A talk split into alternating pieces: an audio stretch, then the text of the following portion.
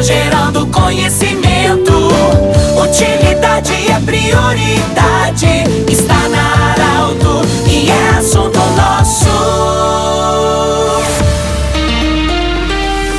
Saudação a você que nos acompanha em mais uma edição do Assunto Nosso. Hoje é sexta-feira e nós estamos iniciando mais uma edição para a Unimed Vale do Taquari Vale do Rio Pardo, para o Instituto Regional de Especialidades, anexo ao Hospital de Monte Alverne, com a especialidade da otorrinolaringologia e também da reumatologia. E Cindy Lojas, Cindy Lojas lembra, compre no comércio local, valorize a economia do seu município. Nós estamos hoje na Feira Rural, no centro de Santa Cruz do Sul, conversando com a Carolina Hortolã, ela que é nutricionista, aliás, muito premiada pelo seu trabalho nas escolas do município de Veracruz, recebeu prêmios até no Paraná. Ela é nossa convidada.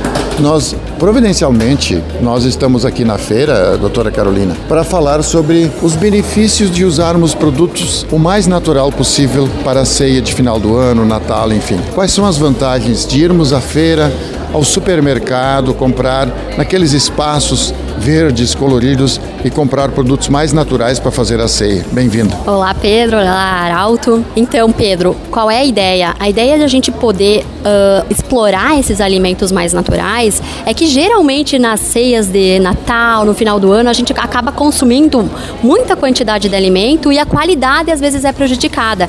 A gente optando por alimentos mais naturais, mais saudáveis, mais coloridos, a gente consegue minimizar né, essa questão de uh, comer demais, né, exagerar nesses momentos. Então, esses alimentos, além de eles serem naturais, eles têm uma propriedade nutricional ímpar que a gente pode estar tá, então usando e abusando deles para fazer a nossa ceia de Natal, seja usando na água saborizada, frutas que a gente possa ter até no pomar, ou a gente adquirir de feiras em supermercados, né, hortelã para a gente poder colocar nessas águas saborizadas né, até para nos hidratarmos, para fazer a ceia de Natal quanto mais colorido possível, com muitas verduras, com muitas frutas, para poder compor essa ceia. Sim, a gente está falando, uh, doutora Carolina, por uma grande região, para muitos municípios.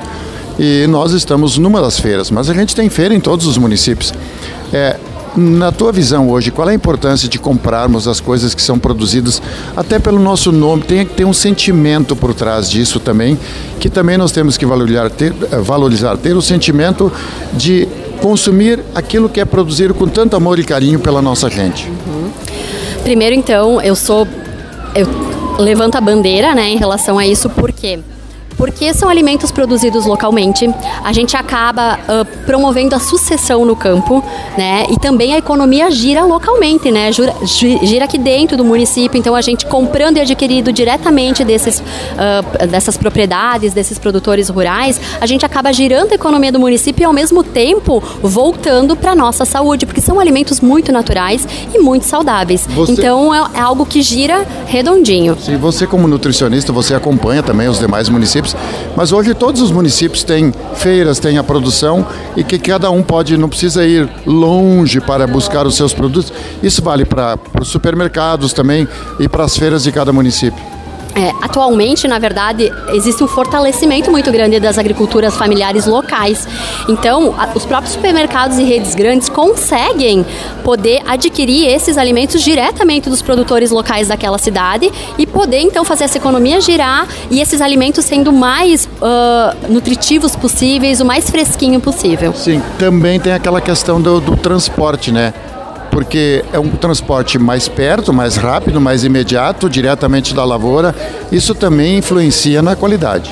Com certeza, Pedro, influencia na qualidade porque são alimentos que eles são fresquinhos. Então a gente consegue armazenar em casa, faz a lavagem, armazena em casa e a gente consegue uh, fornecer para nossa família, nós mesmos, alimentos frescos todos os dias, né? Sim, doutora Carolina, para as pessoas que vão fazer, por exemplo, frangos, eh, carnes, eh, frios, queijos, a, a, a, digamos, nesse sentido, quando você for ao supermercado ou à feira escolher esses produtos, a importância de ver prazo de validade, condições que ele está.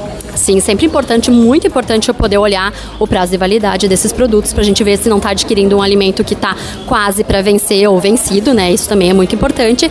Mas geralmente esses produtos processados, quanto menos prazo de validade tiver em relação à data de produção dele, mais natural ele é, porque menos conservadores foram colocados na prateleira para poder isso então. É um, isso é um dado importante olhar quanto menos prazo de validade, menos conservante.